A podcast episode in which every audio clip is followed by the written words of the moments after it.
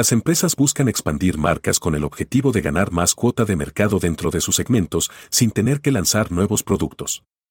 Hoy en nuestro Boost, te invitamos a que aprendas sobre este tema.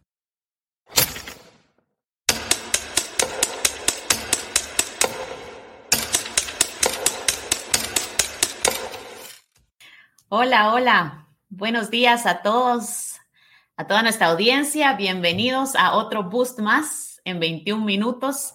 Gracias por su conexión el día de hoy. Les saludamos desde Guatemala a las 10 de la mañana para nosotros, pero diferente para Colombia, que hoy tenemos a José Barrios Turk, nuestro invitado especial. Hola José, ¿cómo estás? Hola Patti, ¿cómo estás? Buenos días. Muchas gracias por la invitación. Qué gusto de estar nuevamente aquí. Sí, nuevamente, qué gusto tenerte por acá. Y bueno, eh, bienvenidos a todos. Yo ya tengo mi cafecito listo para que platiquemos en estos 21 minutos. Ah, muy, muy bien. Ya vamos a mandar a Colombia estas tazas también. Súper. Bueno, pues a toda nuestra audiencia eh, queremos darle la bienvenida y presentarles a José Barrios Turk. José es experto en creación de marcas para productos agrícolas. Durante más de 15 años ha contribuido a aumentar la participación de mercado de las marcas de alimentos en América y Europa. José se ha desempeñado como representante internacional del Consejo de Frijoles Secos en Estados Unidos en los mercados de América del Sur, incluida Venezuela. Tiene una maestría en Agricultura Internacional Sostenible con especialización en agronegocios internacionales y Economía del Desarrollo Rural de la Universidad Göttingen en Alemania y la Universidad Talca en Chile. José también es parte de Faculty Member de ESI School of Management. Así que para nosotros es de gran alegría contar hoy con la participación de José Barrios Turca. Muchas gracias, Pati. No, un gusto, el gusto es mío. Buenos días a todos y a la comunidad que nos ve. Buenísimo, José. Bueno, pues como sabes, en este bus tenemos estos 21 minutos y hoy vamos a hablar acerca de las claves para penetrar nuevos mercados. Cuando hablamos de la penetración de mercados, es el trabajo de expandir marcas para ganar más consumidores dentro de sus segmentos. Y a veces las empresas ven buenas oportunidades para expandir su audiencia y llegar a más clientes. Y en ese, es en esos momentos en donde pensamos en trabajar para aumentar la participación de mercados. Entonces, tal vez, José, podríamos arrancar contándole a la audiencia qué es una estrategia de penetración de mercados y por qué es tan importante hoy. Súper, Pati, muchas gracias. Eh, Tal cual tú lo dijiste, si nos vamos a, los conceptos teóricos, es básicamente una estrategia que adopta una empresa para eh, introducirse en nuevos mercados y, hacer crecer su, participación de mercados. Vemos que eh, la estrategia de penetración se apoya en dos grandes variables, que es en los productos o las marcas que, que yo puedo tener, que pueden ser los actuales y los nuevos, y pueden eh, trabajar en función a un mercado existente o un mercado, o un mercado nuevo, ¿verdad? Es, una, es, una, es un concepto que salió alrededor de 1957, propuesto por Igor Ansov, un eh, matemático eh, economista ruso, ¿verdad? Que él fue considerado el padre de la administración estratégica y propuso una matriz que se llama la matriz de Ansov, que nos ayuda ahí específicamente a identificar el concepto de penetración de mercados basándose en productos eh, actuales y mercados actuales. Pero en, en, en, la, en la discusión y en la vida real, no necesariamente tenemos que echar a andar una, una estrategia de penetración de mercados eh, con, con, mercados que desconocemos, ¿verdad? Hoy en día el branding, eh, los modelos de negocio actuales están sustentados en el conocimiento de las personas de una manera mucho más emocional, psicológica y la segmentación de mercados eh, nos lleva a entender a las personas mucho más psicológicamente que, que, que de otra forma, ¿no? Entonces, vemos datos, ¿no? 56% de los clientes buscan activamente comprar eh, eh, em, eh, a las empresas más innovadoras o, con, más frecuencia que nunca, ¿no?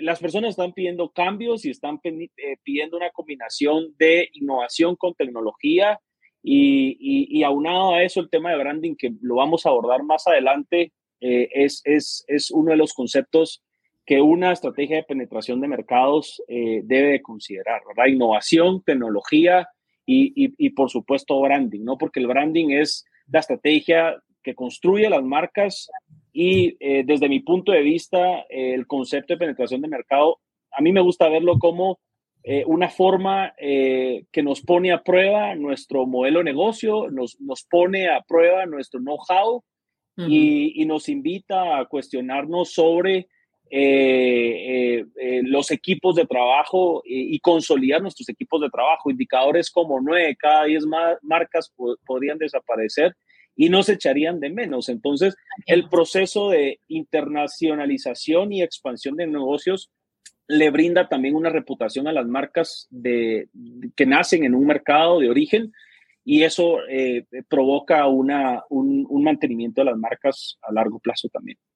Totalmente de acuerdo contigo, José. Yo creo que una parte importante también es entender que cuando hablamos de penetración de mercados, tú ahorita estabas hablando de marcas y la parte psicológica del mercado. Nos damos cuenta que no solo es entonces el responsable marketing, a pesar de que pusimos un bus de marketing, no solo es el responsable marketing, estamos hablando de estrategia, estamos hablando del negocio como tal. Eh, cuando nosotros analizamos todo esto, ¿cómo llegamos entonces a la conclusión de que necesitamos realizar una expansión? Siendo un negocio, cuando decimos nosotros, ahora es momento para poder expandir?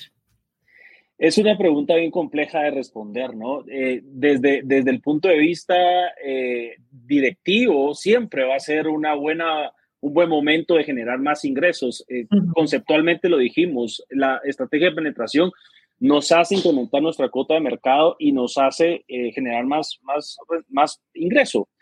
Eh, pero hay, hay ciertos eh, puntos clave que tenemos que tomar en cuenta, por ejemplo, es, es el, el, talento y, y, las personas que construyen las marcas y, y comandan las empresas. Yo lo, lo, veo desde una perspectiva mucho más consolidación de equipos. Cuando una empresa cuando una marca tiene a su equipo consolidado, es un buen momento para hacerlo, ¿verdad? Porque el talento eh, eh, de, llevar a, las marcas a, otros mercados de destino lo van a hacer las personas que actualmente están en las, en las empresas comandando las marcas. De alguna u otra manera, las marcas siempre están influenciadas principalmente por las, por las personas de su entorno. Entonces, eh, es, importante la consolidación de los equipos, eh, la, consolidación eh, financiera, ¿verdad? una empresa y los procesos de expansión son estrategias que nos dan resultados no a corto ni a mediano plazo, generalmente son a largo plazo y necesitamos cierto capital y cierto recurso para poder echar a andar la estrategia y eh, el, tercer punto clave es eh, el tema de la tecnificación o la eh, gestión de procesos, ¿no? Tenemos que, o sea, no podemos pensar en una internacionalización si llevamos nuestro inventario todavía en Excel, por ejemplo, o facturamos todavía a mano, ¿no?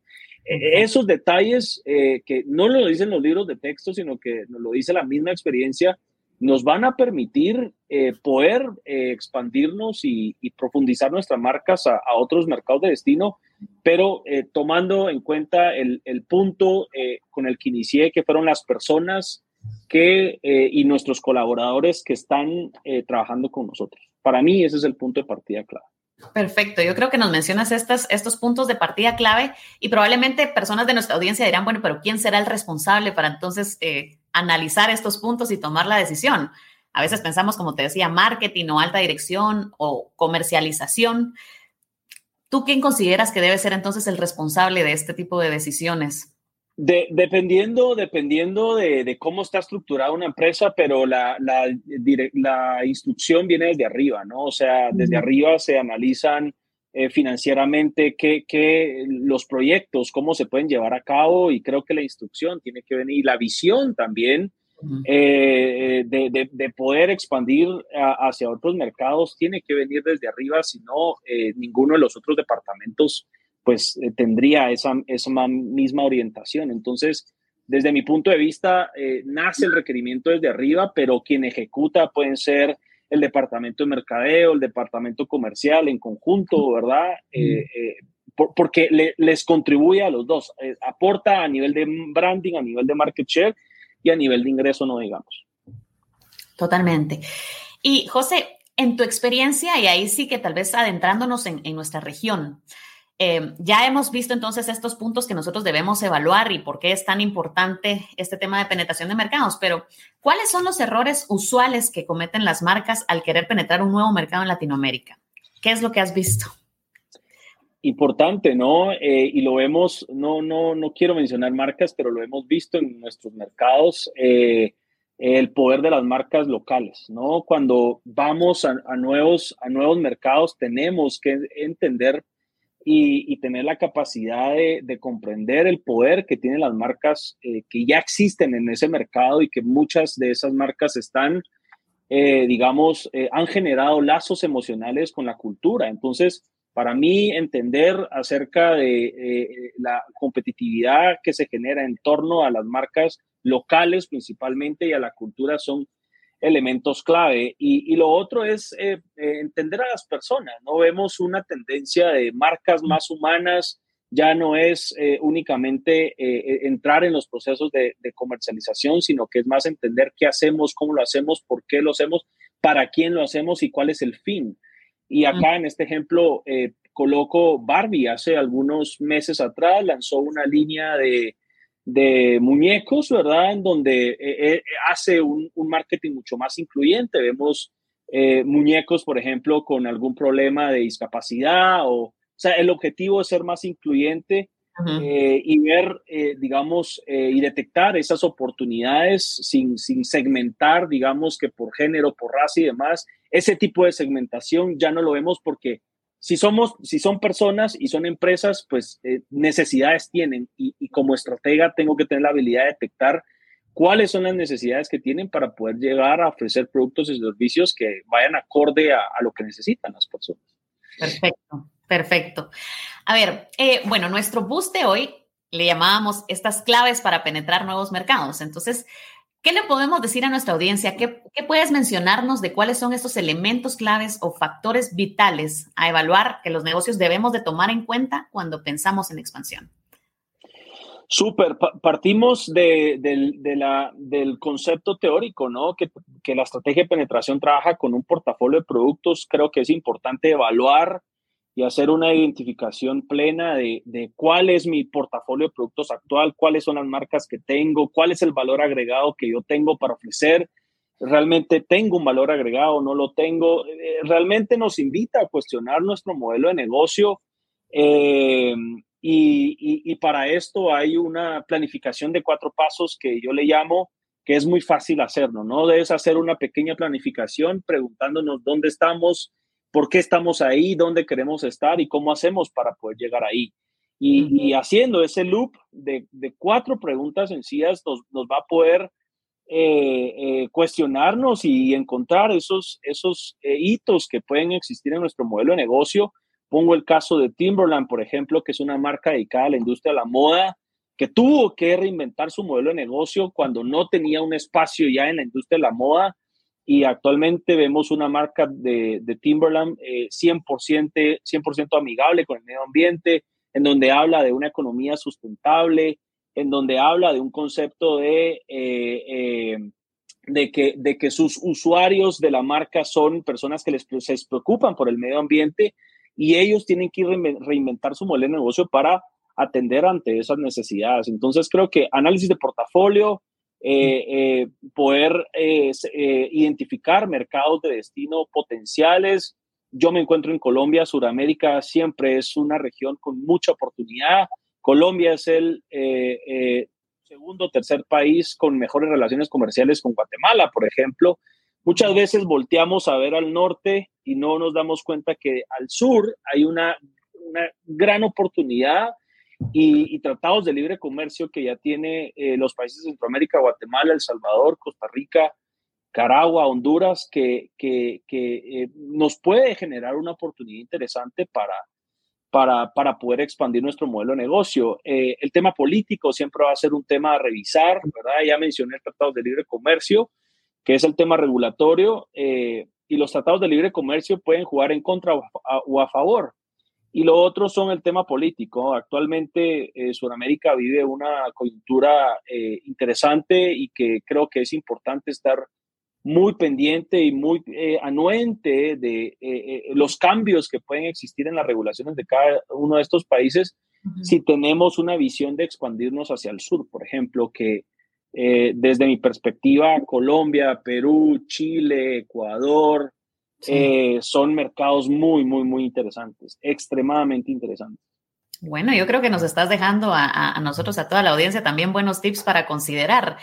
Em, bueno, y también, José, hemos hablado eh, acerca de esta parte estratégica y estamos hablando también acerca de marcas.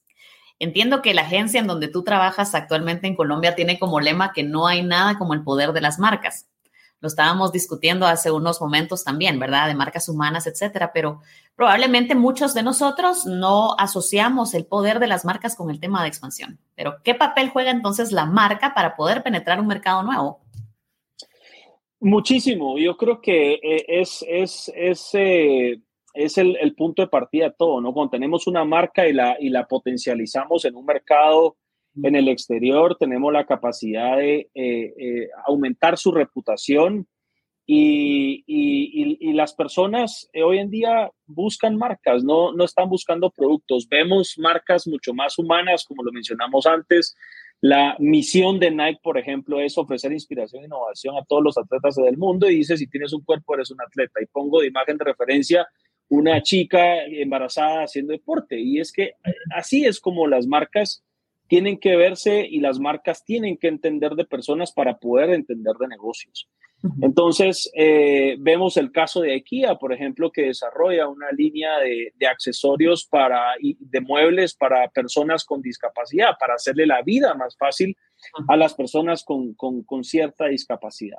De, de, esta manera, cuando somos más incluyentes, ¿verdad? Con, las personas y lo que necesitan las personas, eh, las marcas son muy adaptables, ¿verdad? Son muy adaptables y ante esa respuesta de, de, esa inclusión, eh, la, eh, la, reputación de la marca crece inmensamente. ¿no? no es lo mismo decir estoy en un país con esta marca que estoy en más de un país. Solo, solo con ese mensaje, la marca ya crece su reputación en todos los mercados.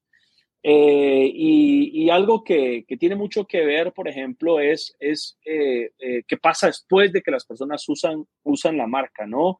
Hay un tema de postventa que tenemos que revisar cuando estamos cubriendo más de un mercado, eh, que, que, muchas veces la generación de valor está en la parte postventa. Y es un reto bien grande como, como marca que, que nos va a permitir eh, eh, poder tener un, un, posicionamiento global, ¿verdad? tomando en cuenta incluso los procesos postventa y todo lo que pasa después de la venta, que, que muchas veces lo perdemos de vista, ¿no? Nos importa solo hasta cuando nos compran, pero perdemos de vista qué es lo que pasa después de la venta. Y hoy en día las marcas no pueden darse el lujo de, tiene que cerrar el loop, tiene que mantener ese loop constante porque es la única manera como la marca va a incrementar su, su reputación. Perfecto. Y yo creo que, bueno, ahorita justo estábamos hablando de estos buenos ejemplos como tú lo mostraste de Nike, de IKEA. Eh, y bueno, José, sabemos que allá tú tienes muchísima experiencia y sobre todo con, marcas de la región. Cuando nosotros estamos hablando, quizás incluso tal vez de mencionar para cerrar, porque ya vamos eh, casi culminando, eh, ejemplos exitosos que tú hayas visto de estrategias a tomar en cuenta al momento de penetrar mercados, quizás de precio o asociaciones que puedas mencionarnos acorde a lo que han trabajado pues ustedes por allá. ¿Qué nos puedes Sí, eh, tenía un ejemplo, de pronto si pueden poner el ejemplo de las palomitas, eh, eh, está al final, es, es, es, una campaña que llegó con nosotros hace algunos meses, nosotros trabajamos con muchos productos commodities y esta, y, y, y, hablamos mucho en función a las emociones, una marca tiene que tener la capacidad de conectar con las personas a través de las emociones y em, eh, en nuestra propuesta hicimos esto, ¿no? Eh, eh, buscábamos darle ese, ese lado emocional de un producto commodity como lo son las palomitas, ¿verdad? lanzamos una, una estrategia racional y una estrategia emocional. Entonces, creo que hoy, hoy las marcas se nutren y conectan con las personas a través de los mensajes emocionales Acabo de ver la nueva campaña Starbucks, que los invito a, verla, ¿verdad? Que habla de lo que pasa en una, en una mesa de Starbucks, ¿verdad? Entonces las marcas deben de tener la capacidad de generar emociones y las eh, marcas que no entiendan de personas básicamente no entienden, no entienden de negocios, ¿no? Y ese yo creo que es el principal reto que tenemos. Eh, vemos el caso de Adidas, ¿no? Responde a los valores y a conectar con un propósito eh, que es el tema del medio ambiente, ¿verdad? Nike genera una, una línea de zapatos eh, con, con 100% productos reciclados. y a través de esta conexión de emociones, tomando en cuenta el medio ambiente y, y, los demás elementos que le preocupan a nuestro eh, mercado o grupo objetivo, eh, vamos a tener la capacidad de poder conectar con las personas, pero creo que las emociones, y ponía el ejemplo como un producto como IT puede tener la capacidad y la habilidad de comunicarse a través de las emociones eh, con estos mensajes y con estos insights que podemos llegar a, detectar, ¿verdad? Entonces, ese yo creo que es el mensaje que, que quisiera lanzar. las emociones son extremadamente importantes para conectar de manera mundial eh, con, eh, nuestra audiencia y que las marcas sean cada vez más globales. Perfecto. Mejores marcas, mejores negocios, mejores sociedad y mejor, un mejor mundo es lo que eh, debería girar en torno a una marca. ¿no? Ese es nuestro lema desde Mercato, que es la agencia que comandamos aquí en Colombia. Perfecto, José.